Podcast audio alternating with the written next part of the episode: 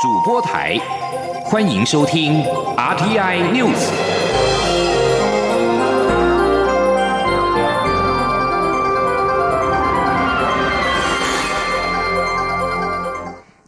各位好，我是李自立，欢迎收听这一节央广主播台提供给您的 RTI News。美国驻联合国常任代表克拉夫特将于十三号到十五号率团访问台湾。外交部今天下午表示，克拉夫特在台期间将觐见蔡英文总统，拜会外交部长吴钊燮，并且在外交部外交及国际事务学院发表演说。就我国国际参与及联合国事务进行交流，外交部指出，克拉夫特是台湾的坚定友人，任内多次为台湾有意义及扩大参与联合国体系发出正义之声。记者王兆坤的报道。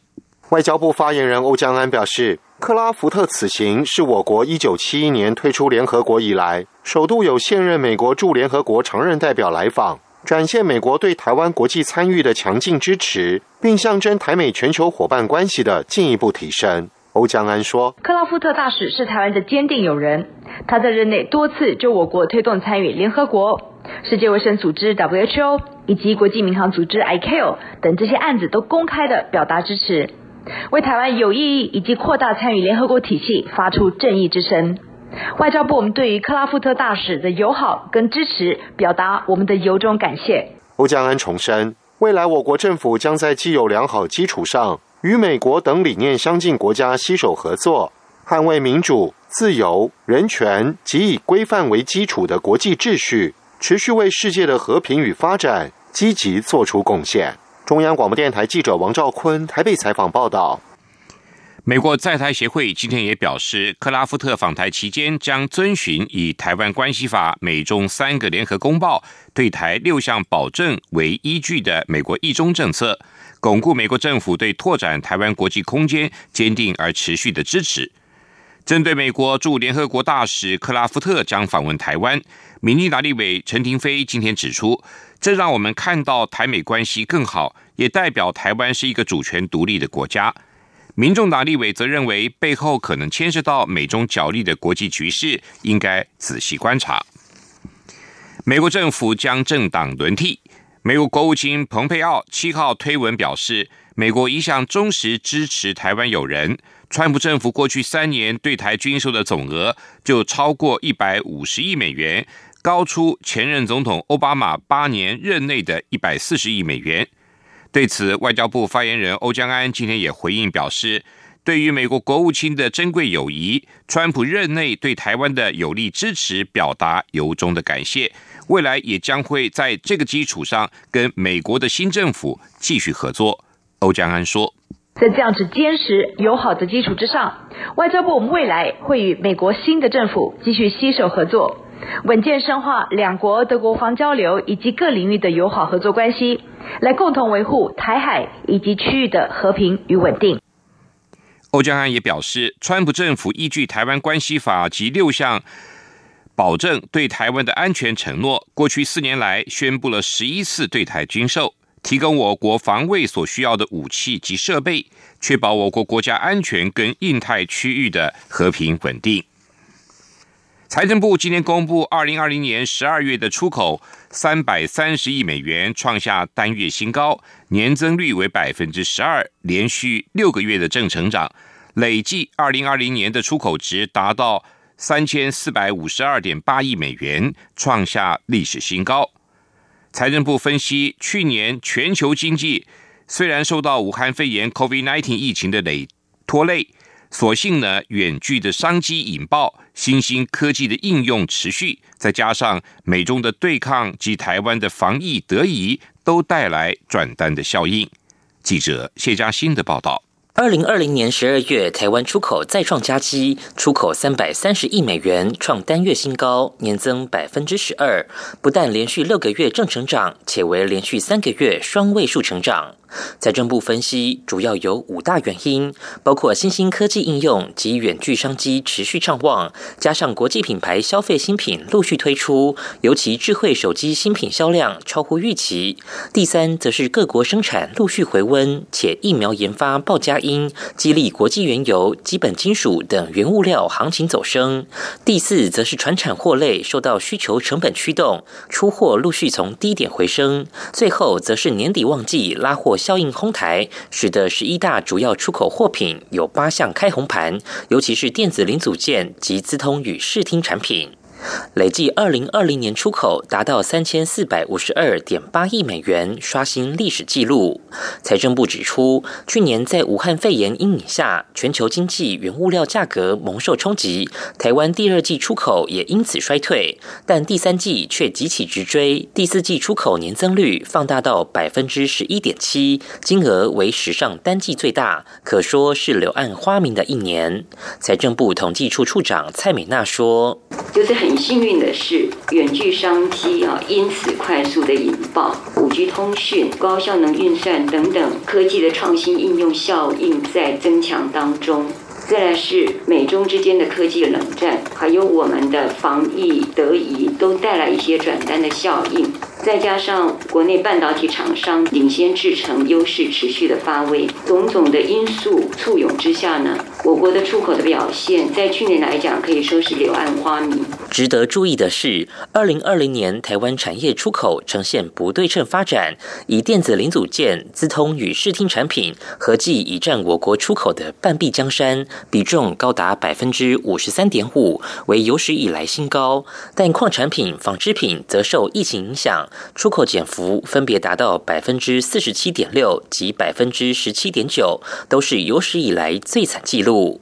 财政部表示，武汉肺炎变种病毒扩散，美国拜登新政府上任，以及全球保护主义需持续留意，这些都是影响未来经济表现的变数。不过，主计总处预估，今年出口可年增一成左右，且台积电、中钢等厂商也看好今年景气，对于一月出口是审慎乐观。且因今年春节落在二月，相对一月工作天数增加，预期一月出口年增率有望落在百分。分之十九到百分之二十三。中央广播电台记者谢嘉欣采访报道。金融市场部分，台北股市今天持续的创新高，加权指数中场收在一万五千四百六十三点，大涨了两百四十九点，成交值为新台币三千九百四十八亿。台积电跟联发科的股价跟市值也双双创下了历史新高，其中台积电股价收盘在五百八十元。电子股的指数大涨超过百分之一，金融股指数也涨了超过百分之一，是大盘创高的主要动力。另外，外传台积电将前往日本设立技术研发中心，台积电今天没有回应。不过，半导体专家工研院产科国际所总监杨瑞林今天受访指出，历经前往美国设厂之后，台积电已经倾向以台湾作为基地。对全球各主要地区布局，连接当地的前瞻科技技术，并且带回台湾，化为可以量产的先进制程价值链。他并且预测，台积电未来也可能会到欧洲做类似的布局，卫星将会越来越多。民进党立院党团规划十一号开始召开为期三周的临时会，力拼三大预算案的过关。超越党团今天就临时会的议程进行协商。不过，在野党团主张，临时会除了审查三大预算案之外，也建议排入港澳条例的修法、健保费率的调整以及来猪标章之乱等。朝野未达共识，临时会议程将留在十一号谈话会表决而定。记者刘玉秋的报道。民进党团提案提请立法院在十一号至三十一号召开临时会，处理今年度中央政府总预算、国营事业预算以及前瞻计划第三期特别预算等三大预算干，并规划十二号到十八号加开委员会审查国营事业预算干，甚至三十三十一虽然是周六周日也纳入临时会的范围。立法院长游锡坤八号召集朝野协商临时会议程，民进党团总召柯建明在协商中肯。求在野党支持临时会好好处理三大预算，尤其让总预算以及国营事业的预算都能完成审查，摒除过去预算变决算的情况，挽救立法院的形象。而国民党团总召林维洲则表示，不反对临时会处理三大预算，但建议国营事业预算可加开委员会审查后，下个会期再处理二三读，不必急于这次临时会通过，剩余的时间可针对台湾猪标章之乱、健保费率调调整、电子围篱二点零、华航新涂装货机遭挡、美国驻联合国大使克拉福特访台等案进行专案报告，惠民监督。既然有开委员会，那相关的这个专报也可以在委员会，除了处理营业非营业基金之外，我们也希望国人关心的这些事务哈，能够排。专报在里面，让国会哈不会停摆。国会就是要监督。时代力量党团总召邱显志也表示，支持临时会处理三大预算并完成审查，但建议临时会排入港澳条例修法，明确化原港机制，加大撑香港的力道。不过，面对在野党提出临时会增列其他议案，可见民认为临时会是处理特定议案，无法满足所有议题，且来诸健保费率等政策，行政部门。做过多次说明，已是陈腔滥调，是国民党视若无睹。况且临时会加开委员会审查国营事业预算时，各部会都会列席，立委可提出询问，不必另排专案报告。可见民并呼吁在野党精简提案，就能加快临时会的审查速，假日便可不必开会。所以你如果切入主题，掌握时间，有效有效监督，案子精简，那效果更大。拢一定有，一定拢来，嘛公司拢来哦。因为方面梦想在意哦，要么要开一个委员会做准审。由于朝野党团对于临时会议程各抒己见，没有共识，立法院长游锡坤最后才是十一号举行全院谈话会表决议程。中广电台记者刘秋采访报道。大批美国总统川普的支持者六号强行冲入国会大厦的事件，再酿一人死亡。路透社今天报道，警方证实，美国国会警察希肯尼克因为这一次的袭击事件受伤不治，这也使得这一次暴乱而死亡的人数增加到五个人。六号对国会大厦的惊人袭击，是对美国民主的一记重击。当时国会议员正在五角大厦的。正在国会大厦中认证民主党总统当选人拜登取得胜利。警方表示将会对他的死因进行调查。数百人在六号强行冲入国会大厦，迫使参议员跟众议员在暴乱者砸碎窗户跟抢劫时进行紧急撤离。在此之前，川普鼓励他的支持者战斗，推翻他在去年十一月三号输掉大选的结果。川普的支持者闯入国会大厦。运输部长赵小兰、教育部长戴佛斯今天都相继请辞，加入其他因为抗议此事而离开川普政府的官员行列。路透社还报道，美国总统川普今天稍早也首度承认大选对手拜登成为美国的新任总统。全球 COVID-19 疫情持续延烧，变种病毒正在造成防疫工作的更加艰巨。日本首相菅义伟七号针对疫情严峻的首都圈发布了紧急事态宣言。大阪府跟京都府今天决定跟进，有意要明天跟兵库县一起提出申请，请中央对于大阪、京都跟兵库发布紧急事态宣言。首都圈一都三县，包括了东京都埼玉县、千叶县跟神奈川县，今天零点起紧急事件宣言。生效具体防疫措施包括：餐厅提早到晚间八点打烊，上班出勤人数减少七成，晚间八点以后民众尽量避免外出，体育赛事或演唱会观众人数要设限等，将会实施到二月七号。京都府昨天新增确诊一百四十三例，创下新高。兵库县今天新增确诊两百九十七例，也是连续三天创新高。另外，在一名防疫饭店清洁工染上传染力极强的英国变种病毒之后，澳洲第三大城布里斯本今天将实施另一波的封锁，并针对入境旅客的限制也将更为严格。澳洲当局表示，今天傍晚起，大布里斯本地区将有超过两百万人被迫留在家里至少三天。澳洲人口约两千五百万，目前有超过两万八千五百起的确诊病例，并且有九百零九人因此而丧命。匈牙利总理奥班今天也表示，为了控制 COVID-19 疫情，目前的局部封锁措施将会延长到二月一号。封锁措施包括了每天晚上八点到次日早上五点的实施宵禁，禁止人群集会，公共场所强制戴口罩，以及高中和大学实施线上教学等。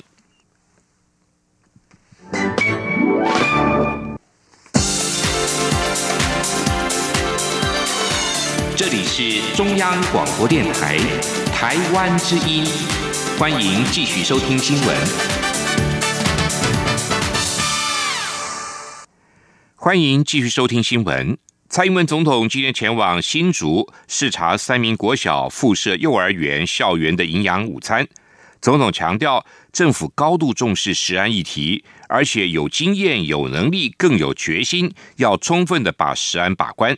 总统表示。在解决跨国贸易问题的同时，政府会有积极的作为，持续强化在地农产品的竞争力，请农民放心。记者欧阳梦平的报道。蔡英文总统八号在新竹市长林志坚、立法院党团总召柯建明等陪同下，到三名国小附设幼儿园了解营养午餐的情况。总统抵达三名妇幼后，先欣赏学童的表演，还赠送围巾给小朋友们，并亲自为他们围上。接着听取林志坚及市府的简报，并视导校区。总统在致辞时表示，虽然因为疫情的关系，他无法和小朋友们共用营养午餐，但他看到营养午餐政策有了很明显的进步，全国中小学也都采用国产的优良肉品。他说：“我们对采用三张 EQ 的国产的生鲜食材的奖励啊，刚才之间在简报中也说了，我们从每人每餐三点五元提高到六元。”这些都是中央提升营养午餐品质的措施啊。那增加奖励、明确标示、溯源管理，这些政策就是要让我们的孩子们啊，在成长的过程中，尤其在关键的阶段，可以吃到最新鲜、最营养的食材。总统请家长们放心，孩子在学校一定会有最好的保障。他也请农民放心，在解决跨国贸易问题的同时，政府也会有积极作为，持续强化在地农产品的竞争力。总统并强调，从营养午餐的例子可以看得出来，这几年政府高度重视食安的议题，不论是补强食安法的立法，还是健全食安五环的机制，都落实执政的承诺。政府有经验、有能力。更有决心，要充分为食安把关。市长林志坚则感谢蔡总统下乡关心食品安全，第一站就到新竹。他强调，新竹市的国产食材覆盖率是全国第一，学校也一律采用国产肉品，请家长放心。新竹市也会强化食品标示、溯源管理及稽查工作，为食安做好严格把关。中央广播电台记者欧阳梦平采访报道。蔡总统今天到新竹视察校园的营养午餐，也被视为下乡亲自沟通开放来猪进口的政策。总统府发言人张敦涵表示，蔡总统一直会到各地视察或参访，未来也会持续的安排，让蔡总统能够跟民众直接沟通，并且说明重要的施政。考试院最近成立了脸书粉丝专业。各类的会议也尝试网络直播，一改之前的沉闷形象。考试院脸书粉砖由院内跨部会十人小组负责维护，以网络用语传递政策跟国考资讯。考试院秘书长刘建新今天表示，成立粉砖除了要和民众做双向沟通之外，另外一个目的就是希望训练同仁用网络工具沟通的能力。记者王威婷的报道。成立九十一年的考试院，去年底开设脸书粉丝专业，打破过去呆板沉闷的形象。就连蔡英文总统也称赞考试院活泼不少。考试院粉专目前按赞人数一千六百九十七人，一千八百六十五人设定追踪。考试院秘书长刘建新八号受访时表示，考试院脸书的发文按赞数最多八十上下，还没有破百，可以说还在起步阶段。刘建新表示，就任之后发现考试院一直觉得服务对象不是公务员就是国考考生，但是在网络时代不应设限，应该跨出传统沟通领域。刘建新说：“所以我觉得那个形象还是。呃，重要的，因为我我我来这里就发现，就是说我我我因为以前我的工作可能还会了比较了解考试院，嗯，但是我来了以后，我发现好像没有什么人知道考试院在干嘛，除了办考试，对，应该大家搞不太清楚。哦，原来考试院不只是考试。我觉得机一个机关的同仁存在，那不要让被人家一直只有只有在废考监这件事才会被讨论，我觉得这个不行。考试院粉专由院内跨部会十名同仁负责经营，平均分享全序部、考选部或是保训会等资讯。刘建新要求脸书发文要跳脱新闻稿的口吻，以网络用语沟通。虽然要活泼化，但是也不用完全推翻考试院原本的稳健性格，不要改到不像自己。十人小组参考其他行政部会的粉砖风格，演练发文一两个月后，考试院粉砖才正式开张。现在已经逐渐找到方向。刘建新强调，成立粉砖最重要有三个目的，就是双向沟通、打破考试院既定印象，以及训练同仁能力。除了开粉专，考试院最近频频举办公务人力资源等研讨会，会议也开始提供网络直播服务。刘建新表示，这也是网络工具使用教育训练的一部分，替未来数位转型工作打底。外界好奇，是否是因为废考监的声浪高涨，考试院希望透过开粉砖搞直播，提高关注度。刘建新说，加强网络宣传与此无关，组织或许会有变革，但是同仁不会消失，且考试院同仁的努力和付出也应该被外界看见。中央广播电台记者王威婷采访报道。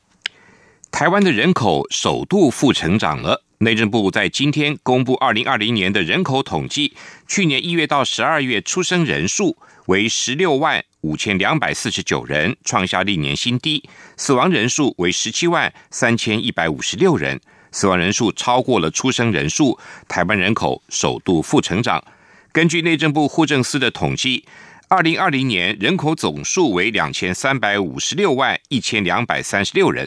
比二零一九年减少了四万一千八百八十五人，年减百分之零点一八。二零二零年的死亡人数比出生人数多出了七千九百零七人，年自然增加率为负千分之零点三四，人口首度呈现了负成长。家福基金会受政府委托办理寄养家庭的服务已经四十年，但是寄养家庭也面临了高龄化的问题。寄养父母亲的年龄在五十五岁以上者，分别占了百分之五十八跟四十六。每年全台都会新增加超过五百名寄养儿少需要安置，但是每年的新血家庭只有百户左右。家父希望今年能够募集到五百户的家庭，打开家门，让爱住进去。记者郑祥云、刘品熙的报道。家福基金会投入儿少寄养安置服务，至今已经迈入四十年。累计到去年第三季，已经有四千四百九十九户寄养家庭加入，提供五万五千多人次儿少寄养安置服务。儿少安置量涵盖全台将近八成。但是根据卫福部的统计数据，近年来寄养家庭呈现减少趋势，主要是因为现有的寄养家庭高龄化，而新血家庭数量太少。家福寄养家庭服务不过四十年，马安娜就包办了三十七年，是全台最资深的寄养家庭。姐姐马安琪也有二十二年的服务年资，两个人从年轻到现在，累计照顾过八十位孩童。今年已经六十九岁的马安娜仍不打算退休，寄养孩童带给他们的爱与感动，是几十年来支持他们走下去的动力。般的年龄，这种年龄都是空巢期，而且我的身边每天都有孩子，而且是叫妈咪，哎，哇，你知道那种越叫越年轻，对不对？所以像我们都一定是被叫阿妈了嘛，对不对？哈，叫一定是叫奶奶啦，或者叫阿妈，但是我们都是叫妈咪，这个是干妈，你知道？哇，那种我的女儿应该要被叫阿姨的，这个叫姐姐，哇，我的女婿叫哥哥。哇，所以这太开心了！金钟主持人曾国成首次代言寄养家庭招募计划，与新生代演员白润英携手合作公益微电影，诠释寄养童抵达寄养家庭的第一天与最后一天的情景。家福基金会执行长何素秋表示，每年家福基金会在全台举办将近四百场寄养家庭招募宣传活动。但每年有意愿而且符合资格的新家庭只有一百户左右。但每年全台共有超过五百位寄养儿少需要安置。希望年满二十五岁、国中以上学历、稳定收入以及家中有足够空间的家庭都能够加入服务行列。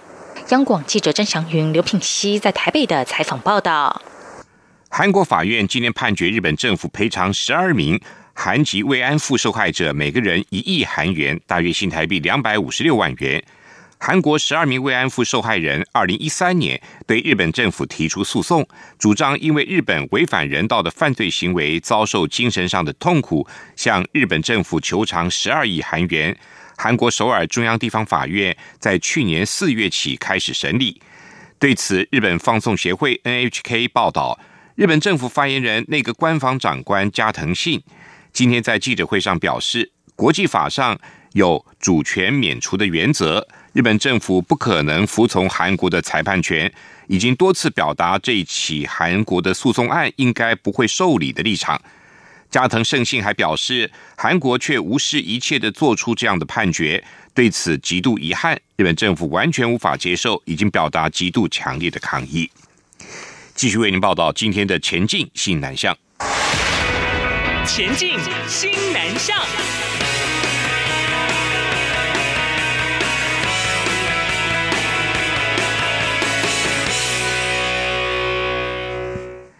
教育部二零二零年公费留学考试的录取名单公告，总计有五百五十四人报考，录取了一百三十一人，平均的录取率是百分之二十三点六。其中前往西南向国家及原住民公费留考，不仅满额录取十名，而且录取学门多元，含有九个不同的专业领域。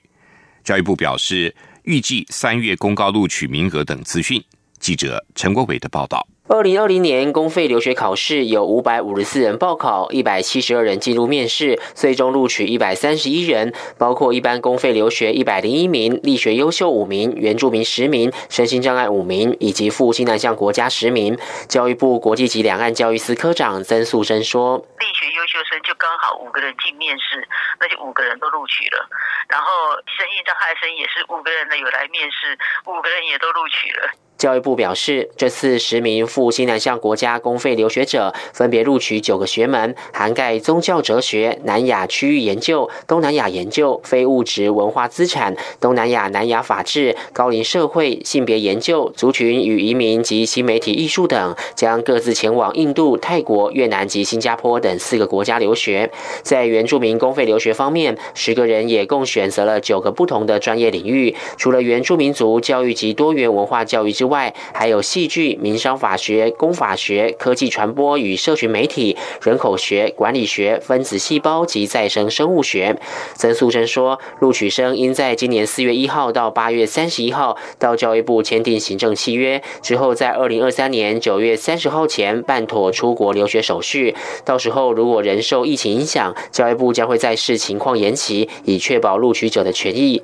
至于今年公费留学考试的重要事项日程表，已经上网。公布预计三月底前公告一般公费留学及赴西南向国家留学学群的预定录取名额、学门、研究领域、留学国家以及应考专门科目表。中央广播电台记者陈国伟台北采访报道。最美好的佳节莫过于人们在欢聚一堂，享受着浓郁的节日的欢乐氛围。昆山科技大学。电机工程学系为了让离开家乡来到台湾求学的南向专班的菲律宾籍的学生们欢度圣诞节，除了办理圣诞晚宴，也准备了可口佳肴，包括了一份份美味的披萨、鸡肉跟米饭等等，并由学生们各自准备充满家乡特色的表演，让活动既温馨又热闹。西南向专班的同学们情绪也非常的高昂，欢声四溢，纷纷载歌载舞，展现自己的才艺。老师们也一同狂欢，带来动听的台湾歌谣，掀起活动高潮。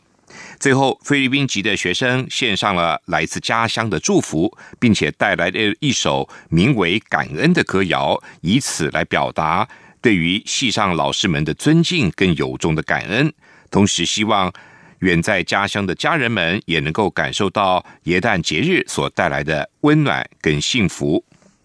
在耶诞晚宴结束之际，也为同学们分发了圣诞礼物，让圣诞的晚会画下了一个完美的句点。每个人都笑容洋溢的离开会场，同学们也在这次的活动中感受到了耶诞节最美好的一刻，就是分享感动跟分享幸福。以上这一节 RTI News 由李自力编辑播报，谢谢收听。